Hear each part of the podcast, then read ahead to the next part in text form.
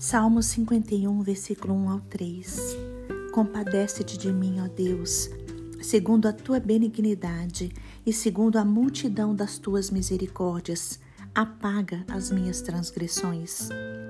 Lava-me completamente da minha iniquidade e purifica-me do meu pecado, pois eu conheço as minhas transgressões e o meu pecado está sempre diante de mim.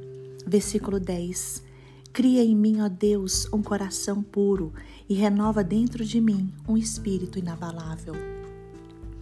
Irmãos, Davi foi um grande guerreiro, mas também era alguém totalmente sensível à voz de Deus. Davi procurava andar com justiça e retidão diante do Pai. Por isso foi chamado de homem segundo o coração de Deus. Mas apesar disso tudo, Davi cometeu um grande erro em sua vida. Ele se apaixonou por uma mulher casada chamada Batseba e tomou-a do seu marido, o general Urias. Posteriormente, Davi também colaborou para a morte do general, a fim de se casar com a mulher. O Salmo 51 é o relato do que aconteceu interiormente dentro de Davi, devido ao pecado que cometeu. Davi ofendeu diretamente o caráter justo e santo de Deus.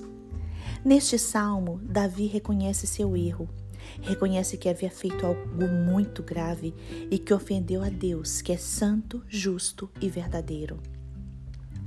De forma sincera, Davi reconheceu sua transgressão e por isso pediu perdão ao Senhor, que é fiel e justo para perdoar a pessoa verdadeiramente arrependida. Irmãos, Deus é bondoso, cheio de graça e de misericórdia e busca no ser humano um coração verdadeiramente arrependido. Davi conseguiu fazer uma das coisas mais difíceis para o ser humano. Ele reconheceu que pecou.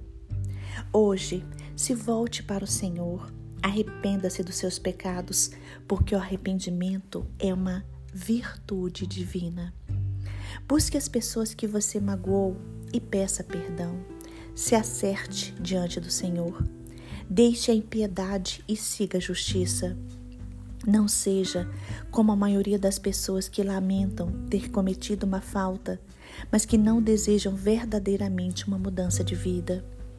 Muitas pessoas repetem os mesmos erros durante a sua vida porque não desejam mudanças. Elas têm medo das mudanças Irmãos, a mudança exige sacrifício. Davi se sentiu sujo, imundo diante do pecado que cometeu. Ele se arrependeu verdadeiramente.